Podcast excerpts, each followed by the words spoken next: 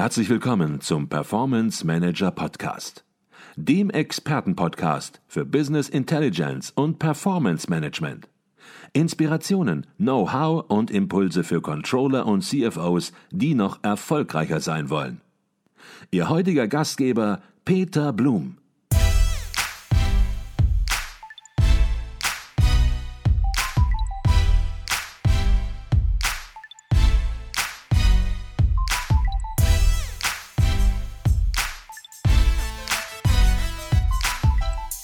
Herzlich willkommen zum Performance Manager Podcast. Mein Name ist Peter Blum.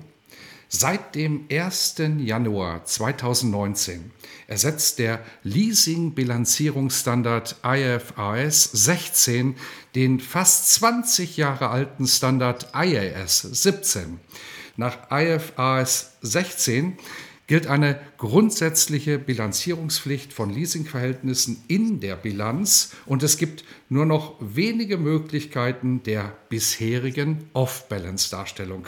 Darüber, wie Leasingnehmer auf diese neuen Anforderungen reagieren und welche Auswirkungen die Reform der Leasingbilanzierung auf die interne Steuerung, auf das Controlling beim Leasingnehmer hat, spreche ich heute mit Professor Dr. Thomas Gruber. Er ist Professor für Rechnungswesen und Controlling an der Hochschule für Wirtschaft und Recht in Berlin.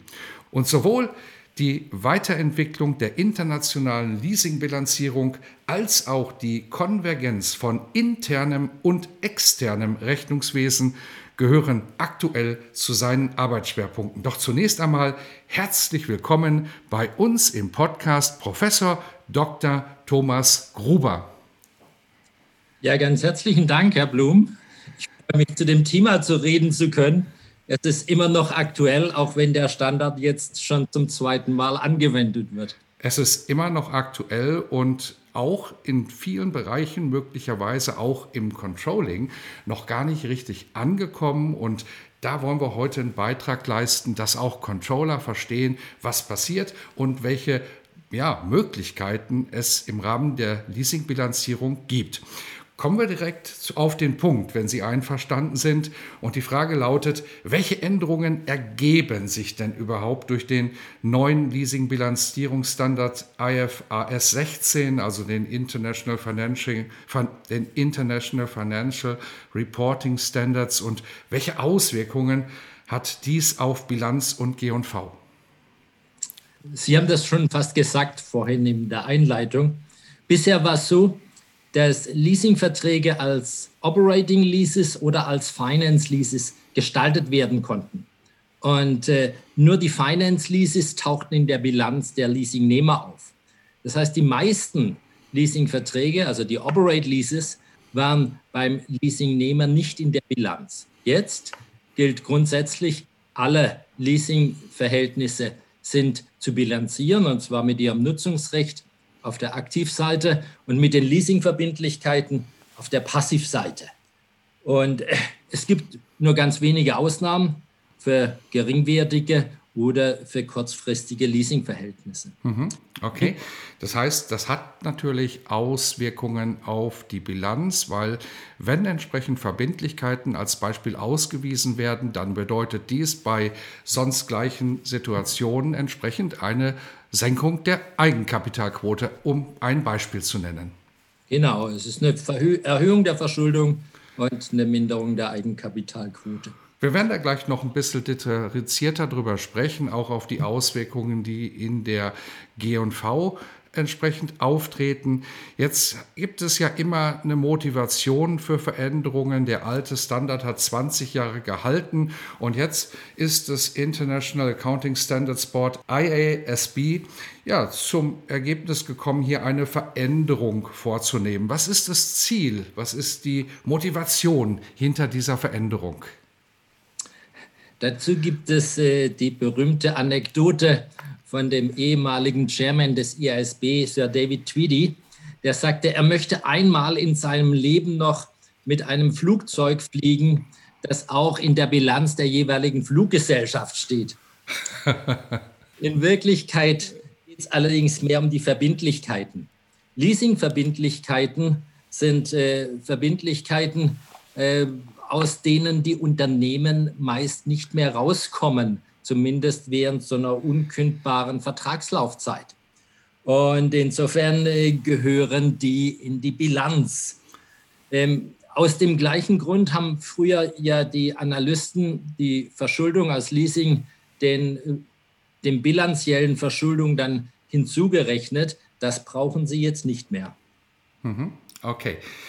Gehen wir ein bisschen differenzierter rein und fangen vielleicht einfach mal bei den Gruppen an, die betroffen sind. Wir haben auf der einen Seite die Leasingnehmer natürlich, auf der anderen Seite die Leasinggeber.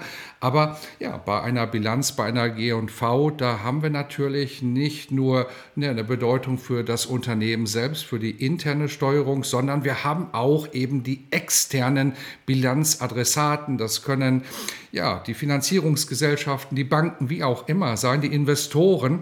Und zwischen diesen Gruppen, den Leasingnehmern, den Leasinggebern und den externen Bilanzadressaten, da gibt es natürlich Wirkungs- und Verhaltenszusammenhänge. Jeder guckt da auf den anderen.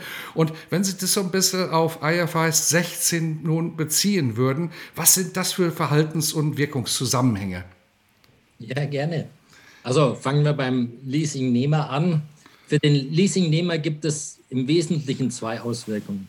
Zum einen äh, erhöht sich der administrative Aufwand dadurch, dass alle Leasingverhältnisse erfasst werden müssen.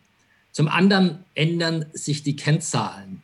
Und bei den Kennzahlen gibt es Unsicherheit bei den Leasingnehmern, wie eigentlich die Reaktion der Bilanzadressaten ist. Und das ist das Interessante an dem Thema. Bei dem Leasinggeber zunächst mal, für die Leasinggeber ändert sich die Bilanzierung nicht.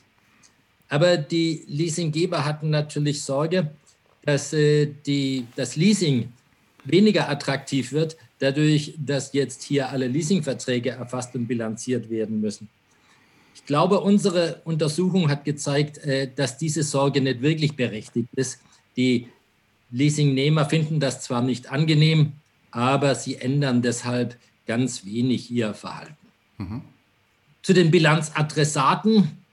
Ja, da war es ja früher so, die geschulten Analysten, die haben immer Anpassungen vorgenommen. Die haben versucht, aus Anhangangaben, die es rudimentär gab, dann die Verschuldung aus Leasing hochzurechnen. Das war eine durchaus komplexe Angelegenheit, wenn man das genau macht. Und diese Notwendigkeit entfällt jetzt. Ob die Bilanzanalysten sich darüber freuen, dass die Aufgabe wegfällt oder ob sie darüber traurig sind, weil sie so ein bisschen Spezialwissen abgeben müssen, weiß ich nicht. Wenn wir dann noch auf die Leasingnehmer zu sprechen kommen, die gucken natürlich auch auf die Bilanzadressaten. Wie sieht es da aus? Ändert sich entsprechend hier etwas, dass beispielsweise Leasingnehmer sagen, Mensch, was machen wir jetzt? Wie gestalten wir das möglichst? Ähm, kaufen wir vielleicht möglicherweise jetzt besser, als dass wir leasen, weil wir sehen gar keinen Vorteil mehr? Sehen Sie da Wirkungszusammenhänge? Genau das haben wir ja untersucht, ob Leasingnehmer Ausweichreaktionen vornehmen. Mhm. Und mein oder das Ergebnis unserer Untersuchung war, dass nur in sehr geringem Maße Ausweichreaktionen vorgenommen werden. Also zum Beispiel, dass Leasingnehmer jetzt sagen, jetzt können wir die Dinger gleich kaufen, äh, die wir vorher geleast haben, weil der Vorteil des Leasing für uns die Nichtbilanzierung war. Also das war sehr wenig äh, angezeigt. Oder äh, es gibt auch andere Möglichkeiten, die Bilanzierung zu vermeiden, indem man die Verträge ändert. Mhm. Okay, auch da sprechen wir gleich noch mal ein bisschen detaillierter drüber. Jetzt haben Sie natürlich auch untersucht und Sie haben da eine Studie gemacht, eine empirische Untersuchung. Ja, was sind denn überhaupt die Motive der Unternehmen, Leasing in Anspruch zu nehmen? Ist es die Off-Balance Darstellung gewesen oder sind es andere Motive? Welche Rolle spielt die Off-Balance-Darstellung, die nun nicht mehr gegeben ist überhaupt? Ist das eine primäre Begründung, Leasing entsprechend zu forcieren oder ist es möglicherweise nur eine untergeordnete äh, Thematik? Ja, genau. Also unsere Untersuchung bestätigt auch das, was andere rausfinden und immer wieder erheben, nämlich dass die Off-Balance-Sheet-Bilanzierung ein eher nachgeordnetes Motiv für Leasing ist. Mhm. Die Motive sind, dass ich Liquidität schonen kann, dass die Kosten während der Vertragslaufzeit kalkulierbar sind, dass Leasing flexibler ist als Kauf insgesamt. Mhm. Mal auch die äh, Möglichkeit, äh, den Leasinggegenstand dann zurückzugeben. Äh, die Veräußerung übernimmt dann der Leasinggeber. Das sind alles Vorteile für den Leasingnehmer, die mehr wiegen als die Off-Balance-Sheet-Bilanzierung. Okay, das heißt, andere Motive werden gewichtiger bewertet, aber es geht natürlich auch darum, die bilanzpolitischen Gestaltungsmöglichkeiten, die sich ergeben, entsprechend zu verstehen, um entsprechend natürlich auch IFRS 16 entsprechend anzuwenden. Habe ich Sie da richtig verstanden?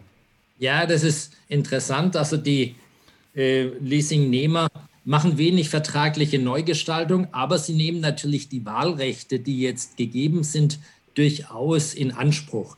Das mhm. betrifft jetzt vor allem die Nichtbilanzierung von kurzfristigen Leasingverhältnissen oder von geringwertigen Leasinggegenständen. Jetzt hatten Sie eben schon angesprochen, es gibt drei verschiedene Verhaltensalternativen für Leasingnehmer. Vielleicht können Sie die so ein bisschen nochmal erläutern. Wenn man nun reagieren möchte und sagt, okay, das betrifft mich, IFRS 16, was kann ich dann tun? Was habe ich für Optionen? Zum einen ist das, was die meisten machen, sie akzeptieren den neuen Standard. Mhm nehmen die äh, darin gegebenen Wahlrechte in Anspruch. Mhm. Das andere wäre zu sagen, nö, äh, der Vorteil von Leasing äh, ist jetzt nicht mehr vorhanden, wir kaufen Leasinggegenstände, wird äh, in geringem Maße ausgeübt. Und das dritte ist, dass es vertragliche Umgestaltungsmöglichkeiten gibt, entweder um die Bilanzierungspflicht zu vermeiden oder aber um die Bilanzwirkungen zu reduzieren. Auch das wird vergleichsweise wenig ausgeübt. Meinen Sie, das wird wenig ausgeübt, weil zu wenig Wissen da ist? Äh, oder meinen Sie, ja, es hat andere Gründe, warum die Wahlrechte nicht ausgeübt werden? Genau das haben wir nicht gefragt. Aber ja. ich will äh, anders anfangen. Ich habe den Eindruck, die Leasingnehmer, ähm, für die ist die größere Belastung die vollständige administrative Erfassung aller Leasingverträge, wohingegen die Finanzkennzahlen für sie zweitrangig sind. Mhm. Äh, die Finanzkennzahlen, das haben die jetzt auch verstanden, äh, die Banken äh, und die Experten durchschauen Leasingverhältnisse sowieso. Und der Wert eines Unternehmens ändert sich ja auch nicht dadurch, dass jetzt die Bilanzierungsregeln sich ändern. Mhm. Okay. Das heißt, da gibt es gar keine klare Aussage dazu. Wissen wird vermutlich natürlich vorhanden sein. Es wird einfach eben nicht ausgenutzt. Und das ist natürlich möglicherweise schon etwas auch Besonderes, weil normalerweise werden natürlich Wahlrechte, Möglichkeiten, Gestaltungsmöglichkeiten immer sehr ausgenutzt. Und das scheint hier ja gar nicht so stark der Fall zu sein. Ich vermute auch, weil vertragliche Gestaltungsmöglichkeiten oft zu einer anderen Risikoverteilung zwischen Leasingnehmer und Leasinggeber führen. Und äh, das führt im Zweifel dann auch zu höheren Kosten. Und da haben wir festgestellt, die Bereitschaft, höhere Kosten dann in, oder, äh, in Kauf zu nehmen, die ist relativ gering. Mhm. Jetzt haben Sie angesprochen, dass es zu höheren Kosten entsprechend führt. Sprechen wir vielleicht zunächst mal über die Wahlrechte, über die Gestaltungsmöglichkeiten. Da gibt es einige Voraussetzungen, unter denen es möglich ist, Leasing weiterhin off-balance zu, darzustellen. Welche Möglichkeiten, welche Wahlrechte bietet der neue Leasing-Bilanzierungsstandard? Das, was unter den vertraglichen Gestaltungsmöglichkeiten fällt, ist äh, vor allem die Voraussetzung, dass überhaupt ein unbedingtes Nutzungsrecht vorliegt. Und äh, das könnte man vermeiden, indem der Leasinggeber ein substanzielles Austauschrecht hat.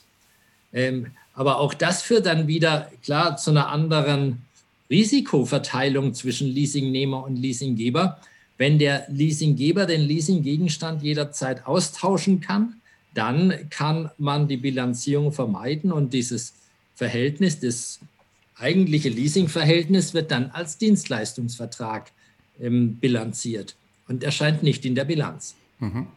Wie reagieren die Leasinggeber darauf? Weil der Leasinggeber wird möglicherweise es gar nicht so gut finden, dass die Risiken, die bisher ja nicht bei ihm lagen, nun plötzlich ja zu ihm transferiert werden. Spielt das in der Praxis eine Rolle? Sie sagten ja eben, die Wahlrechte werden gar nicht so angewandt oder ja, lässt man eigentlich alles zunächst beim Alten, die Laufzeiten ändern sich nicht, es werden auch keine Nutzungsverträge geschlossen, Leasing wird nicht anders dargestellt, sondern eigentlich es läuft alles so weiter oder ja, sind hier Leasinggeber gefordert, entsprechend auch auf Leasingnehmer zuzugehen und zu sagen, hey, wir haben hier verschiedene Möglichkeiten, die wir entsprechend nutzen können und die wir auch mitmachen, um dir entsprechend ein bisschen zu helfen, etwas off-balance darzustellen.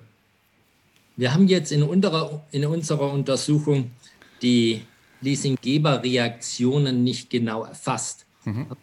Gesprächen mit Leasinggebern im Vorfeld weiß ich schon, dass die sehr bemüht waren, äh, den flexible Gestaltungsmöglichkeiten anzubieten. Und es geht ja ohnehin ein Trend zu äh, dienstleistungsorientierten äh, Vertragsgestaltungen, zu Vertragsgestaltungen, die, die eben sehr viel Service und Leasing verbinden. Und äh, da sind die Leasinggeber schon sehr bemüht. Mhm. Okay. Gibt es da Unterschiede bei den Leasinggebern in Bezug auf beispielsweise Unternehmensgröße oder Leasingvolumen der Leasingnehmer? Oder sagt ein Leasinggeber, das ist egal, jedes Unternehmen wird bei mir gleich behandelt? Mal etwas naiv gefragt.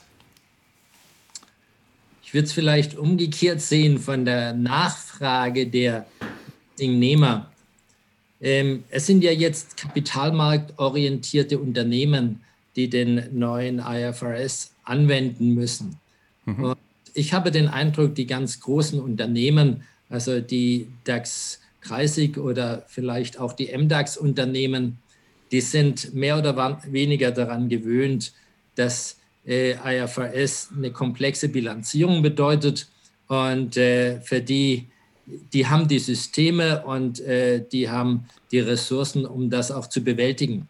Ich habe den Eindruck, kleinere Unternehmen gucken da genauer, ähm, ob sie da Gestaltungsmöglichkeiten finden, um den Aufwand zu reduzieren. Mhm. Okay. Jetzt bedeutet die Umsetzung von IFA 16 natürlich durchaus auch Aufwand. Aufwand für Unternehmen, denn man muss nun hingehen und nicht nur einfach die Leasingverträge sozusagen mit den Fristigkeiten und Beträgen, mit den Leasingbeträgen unterhalb der Bilanz aufführen, sondern man muss die Leasingverträge bewerten, man muss sie entsprechend auch abschreiben ähm, und man muss entsprechend einen Zinsanteil herausarbeiten und den in der G&V ähnlich wie die Abschreibungen darstellen. Vielleicht können Sie diesen Aufwand, der einfach entsteht, noch mal ein bisschen präziser darstellen, als ich das jetzt gerade getan habe. Sie haben das schon ganz wunderbar gemacht.